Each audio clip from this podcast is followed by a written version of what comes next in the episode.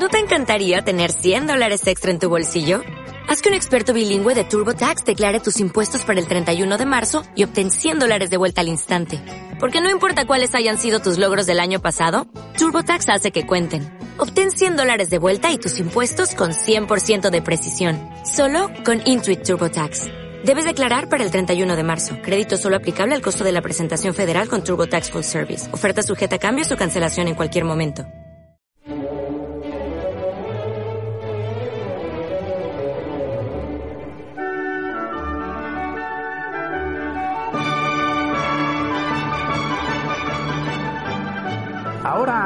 Entramos al capítulo 7 del Evangelio de San Marcos, donde va a tratar un asunto que creaba muchísima discusión entre Jesús y la casta, llamémosle, preparada, legalista de aquellos tiempos. La gente buena, para acabar pronto.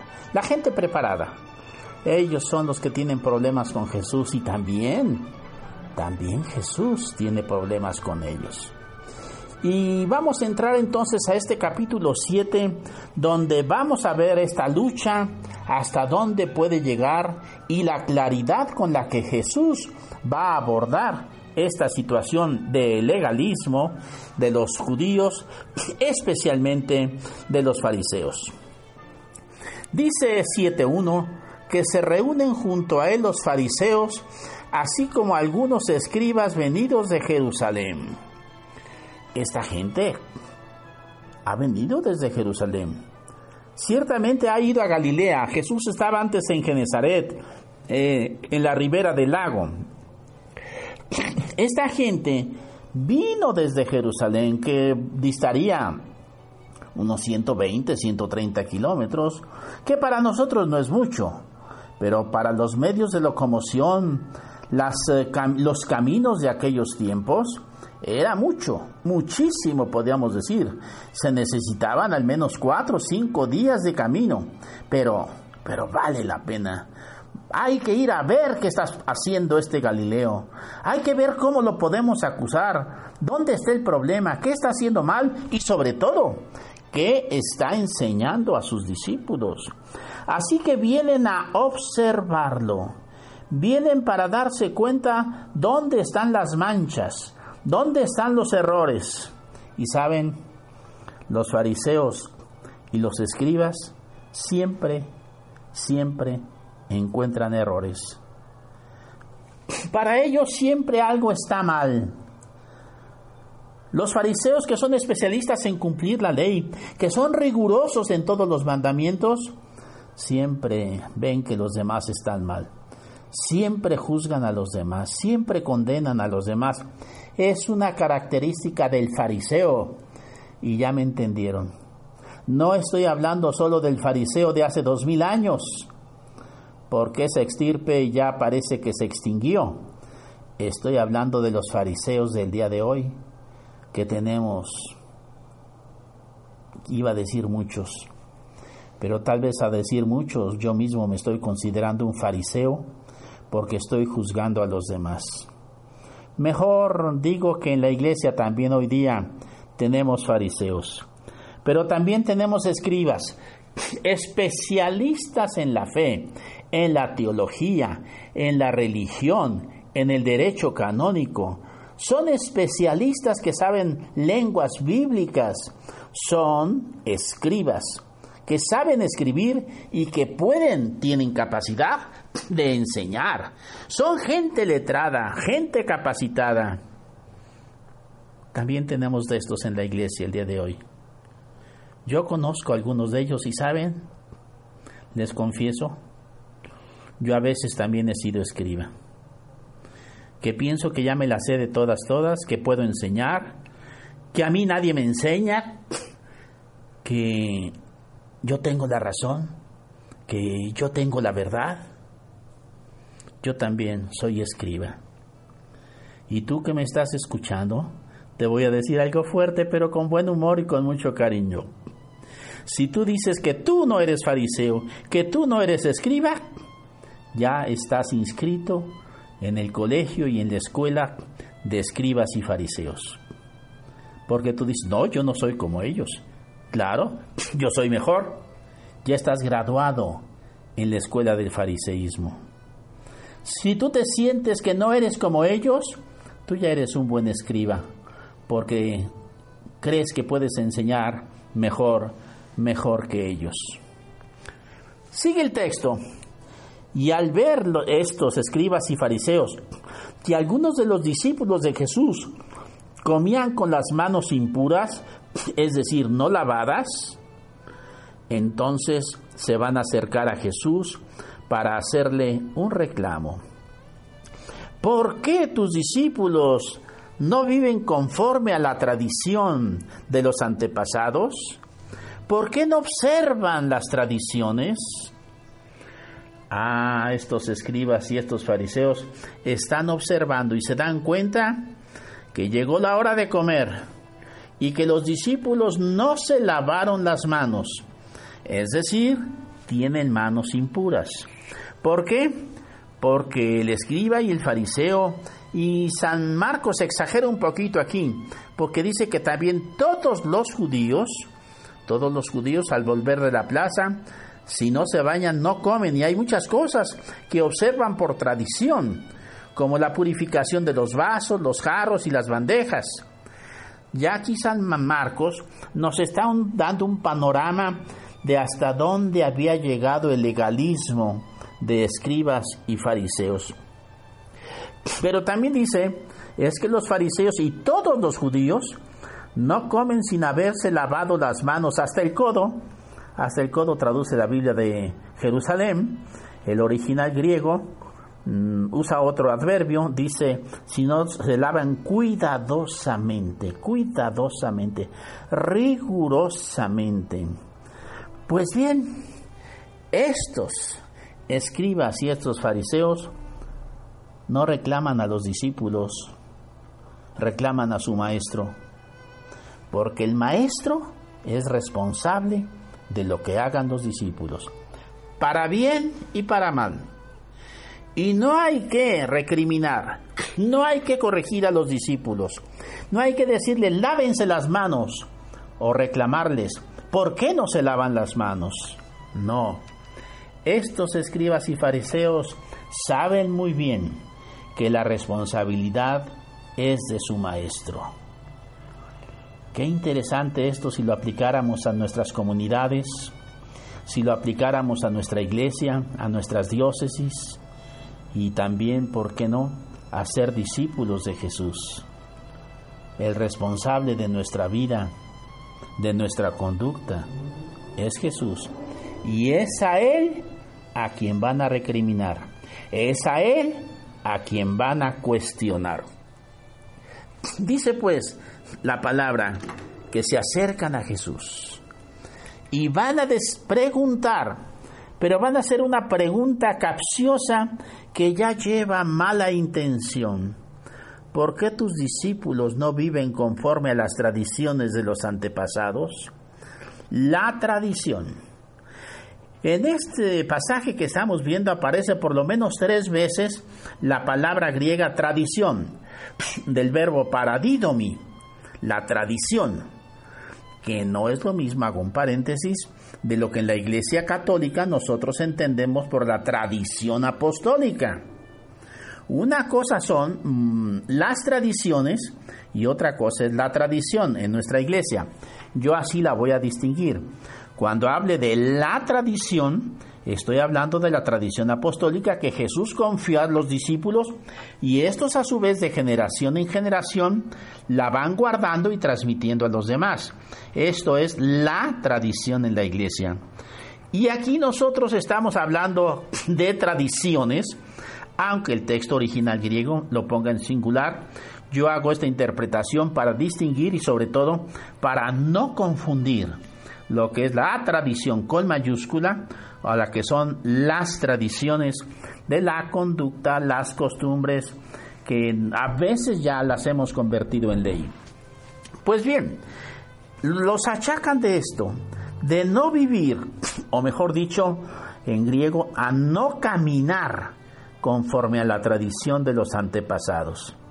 Biblia de Jerusalén tradujo, ¿por qué no viven? pero en griego es ¿por qué no caminan conforme a la tradición de los antepasados? ¿Por qué no siguen las huellas de los demás? ¿Por qué no van por el mismo camino ya trillado, ya archiconocido? Que ya sabemos cuándo dar vuelta, cuándo parar y cuándo podemos ir rápido. Donde todo está estipulado, donde todo está mandado, donde no hay libertad, no hay espontaneidad. ¿Por qué? Porque porque se ha caído en la rutina. ¿Por qué no viven? ¿Por qué no caminan conforme la tradición de los antepasados? Para ellos lo que importa es el pasado. Seguir el pasado. Reafirmar el pasado, subrayar el pasado. Ese es un buen color que identifica a los escribas y fariseos del día de hoy. Siempre están viendo el pasado. Así se hizo antes, así se debe hacer ahora y así se debe hacer en el futuro. Eso es un escriba, eso es un fariseo.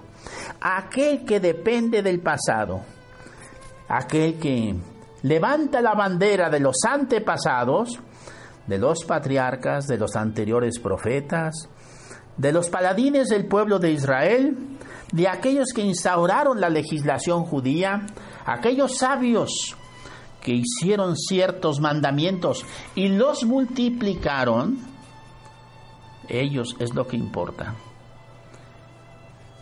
Yo, yo me pregunto, y me, primero me lo voy a preguntar a mí para no ser juez de nadie. ¿Yo miro más el pasado o el futuro? ¿Yo dependo más del pasado que del futuro?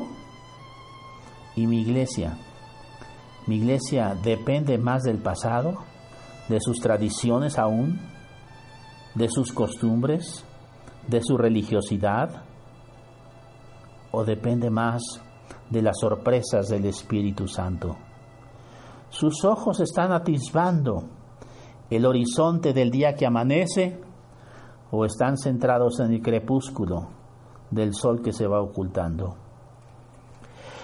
Lo cierto es que hay de todo, hay de todo en la iglesia. Y gracias a Dios tenemos profetas en nuestra iglesia. Padre Pío fue uno, Madre Teresa de Calcuta sin duda, Monseñor Romero y hoy, y hoy mi querido Francisco es un profeta que mira hacia adelante. Y es que los escribas y fariseos, San Marcos nos ha dado unos detalles que voy a repetir porque los salteos los dije muy rápido. Ellos no comen si no se han lavado cuidadosamente las manos.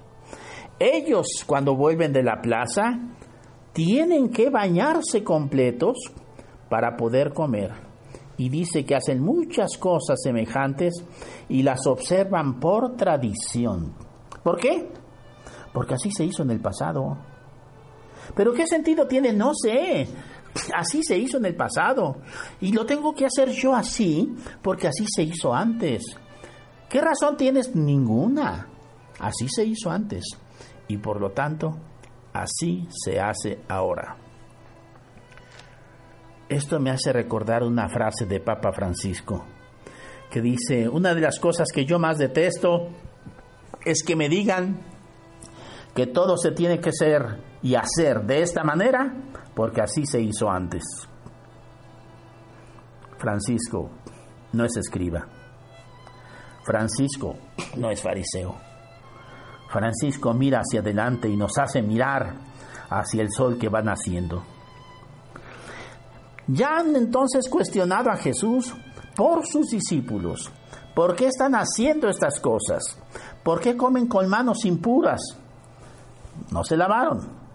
Podían haber dicho manos sucias. Y más o menos la palabra griega eso da a entender. Sucia pero ritualmente es impuro. Es decir, una persona impura que no se ha purificado a sí misma no puede entrar al templo. Una mujer que por su menstruación, por la sangre de su menstruación, queda impura, no puede entrar al templo, al menos hasta el lugar donde podían entrar. Entonces, se trata de una impureza religiosa. Jesús respondió, Bien profetizó Isaías de ustedes, hipócritas. Qué fuerte respuesta de Jesús. A mis discípulos ustedes no los tocan. Ustedes no tienen derecho a juzgar a mis discípulos. Ustedes fueron señalados ya por el profeta Isaías hace más de 700 años, hablando de lo que se dice hoy el primer Isaías. El primer Isaías, que después va a tener otros discípulos posteriores, pero no me meto en eso. Simplemente digo 700 años para ver que la tradición era muy larga. Y cuanto más larga era la tradición, tiene más fuerza. Y dice, bien profetizó de ustedes el profeta Isaías, hipócritas. Jesús los señala a ellos de esta forma, diciéndoles hipócritas. Es fuerte, demasiado fuerte Jesús, sobre todo en el Evangelio de San Marcos. Para Jesús no son escribas, para Jesús no son fariseos, para Jesús son hipócritas. Y va, voy a ver el, el texto griego, dice don hipocritón, hipocritón, dice en griego, aquel que se oculta, cripto es ocultarse, se oculta por abajo, Miren que etimológicamente cómo nos da esta enseñanza el recurrir al griego cuando usa la palabra hipocripto, el que se oculta abajo. Y me hago una pregunta, porque primero me la tengo que hacer a mí.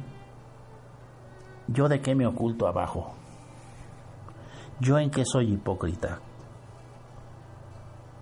Y si digo que no soy hipócrita, ya soy hipócrita, porque me siento mejor que los demás.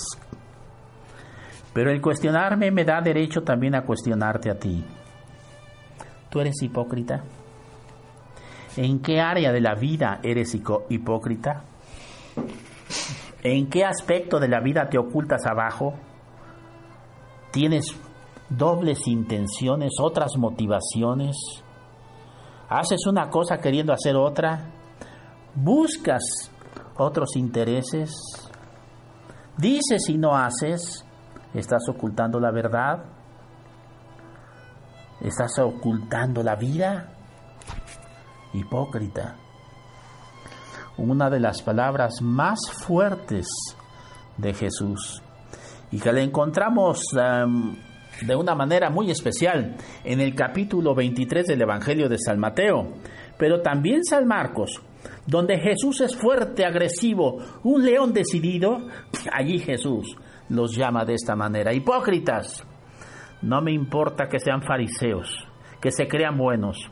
No me importa sus estudios, ni sus grados académicos, escribas. No los llamo ni fariseos ni escribas, porque para mí ustedes no son fariseos. Para mí ustedes no son escribas.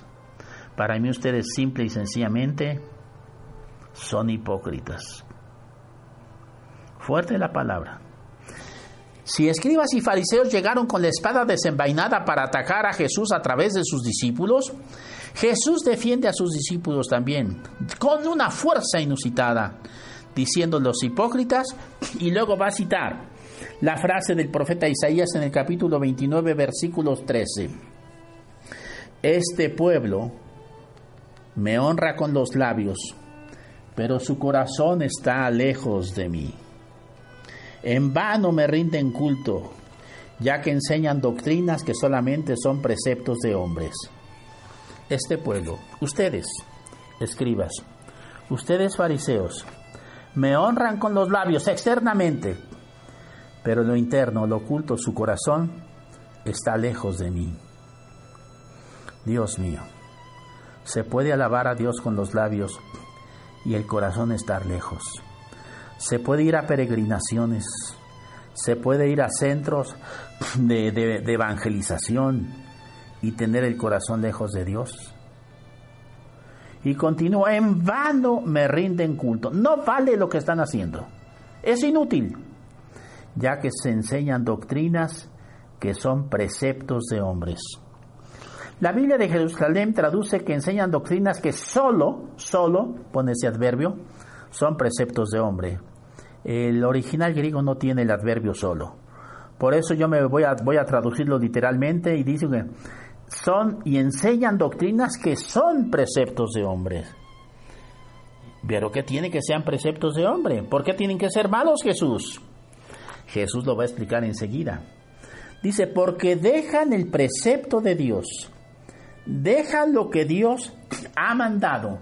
Y en este sentido estamos entrando ya al versículo 8, donde dice, si no me equivoco, en Tolé, que están dejando el precepto de Dios, el mandamiento de Dios.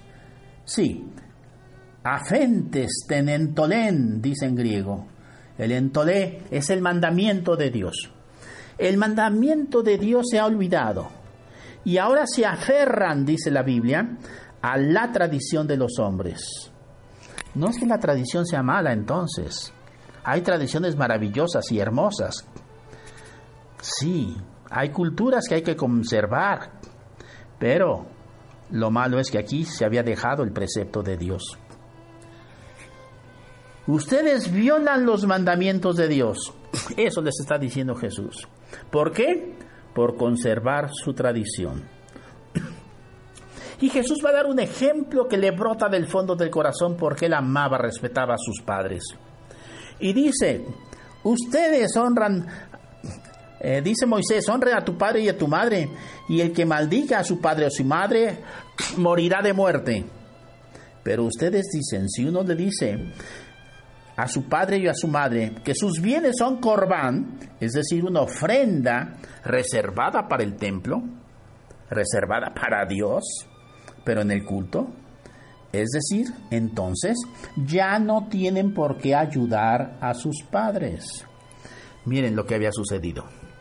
Las autoridades religiosas del Sanedrín, la alta casta sacerdotal, sabía que existe el mandamiento de honrar al padre y a la madre, de ayudar, de acompañar. Pero ellos dijeron, mira, tienes obligación de ayudar materialmente a tus padres, pero si esos bienes materiales con los cuales tú vas a ayudar a tus padres, tú los declaras que son ofrenda, limosna para el templo, entonces no tienes obligación de ayudar a tu padre y a tu madre. Ah, sí, qué bonito. Por eso dice Jesús, ya no lo dejan hacer nada en favor de su padre y de su madre.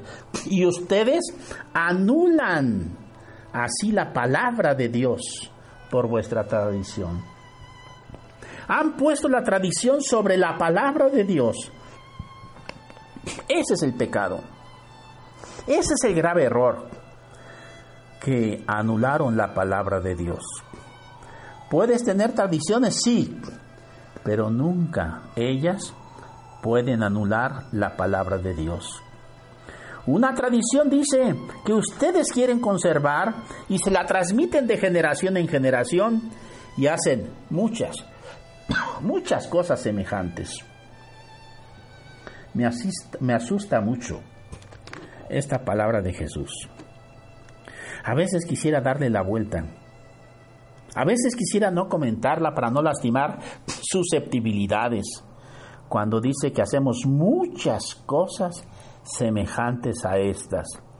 Él solo dio un ejemplo, y un ejemplo maravilloso y precioso de la familia, de ayudar al padre o a la madre más que dar limosnas y ofrendas al templo. Ese es el mandamiento de Dios. Ayudar a acompañar a tus padres, a tus ancianos, a tus abuelos, Después, después vienen las limosnas. Después vienen las ofrendas. Después das una, una, ofrenda para que escriban tu nombre en una banca de la iglesia o en las puertas o a la entrada. Eso, eso viene después. Voy a terminar ya. Porque este texto del día de hoy ha sido muy fuerte. Señor Jesús, Yo a veces soy fariseo y a veces soy escriba. Ten misericordia de mí. Hoy me has hablado muy fuerte, Jesús, porque yo estoy dentro de este panorama en este pasaje. Quiero seguirte a ti. Quiero seguir el, el plan de Dios, como tú dices, la palabra de Dios, y no anularla por una tradición religiosa, por una costumbre, por algo que así se ha hecho siempre. ¿Cuánto criticaron a Papa Francisco? Porque cuando fue electo Papa no se puso zapatos rojos. Prefirió los zapatos negros que le habían regalado unos amigos. Prefirió la amistad, el amor, que la tradición. Pero lo criticaron. Y una señora, me consta, le preguntó y lo acusó de que no era papa eh, eh, electo, sino que no era papa realmente. ¿Por qué? Porque no tenía zapatos rojos. ¿Cuántos escribas, cuántos fariseos Jesús hay todavía en la iglesia? Que son expertos en criticar a los discípulos, a los que te siguen a ti, Señor. Pero estos discípulos no se defendieron. Tenían quien los defendiera. Y tú lo hiciste de una forma muy fuerte, demasiado fuerte, creo yo. Y sabes, Jesús me duele, porque también estás pegando a la herida que yo llevo. Porque yo también muchas veces prefiero apegarme a las tradiciones, a la religiosidad popular, a ser más definido con tu evangelio. Por no ser tan definido por tu evangelio y andar coqueteando con ciertas tradiciones y ciertos principios revestidos de religiosidad. Jesús, así me gustas. Cuando eres fuerte, cuando eres decidido, cuando defiendes a tus discípulos. Te amo mucho, querido Señor Jesús. Amén.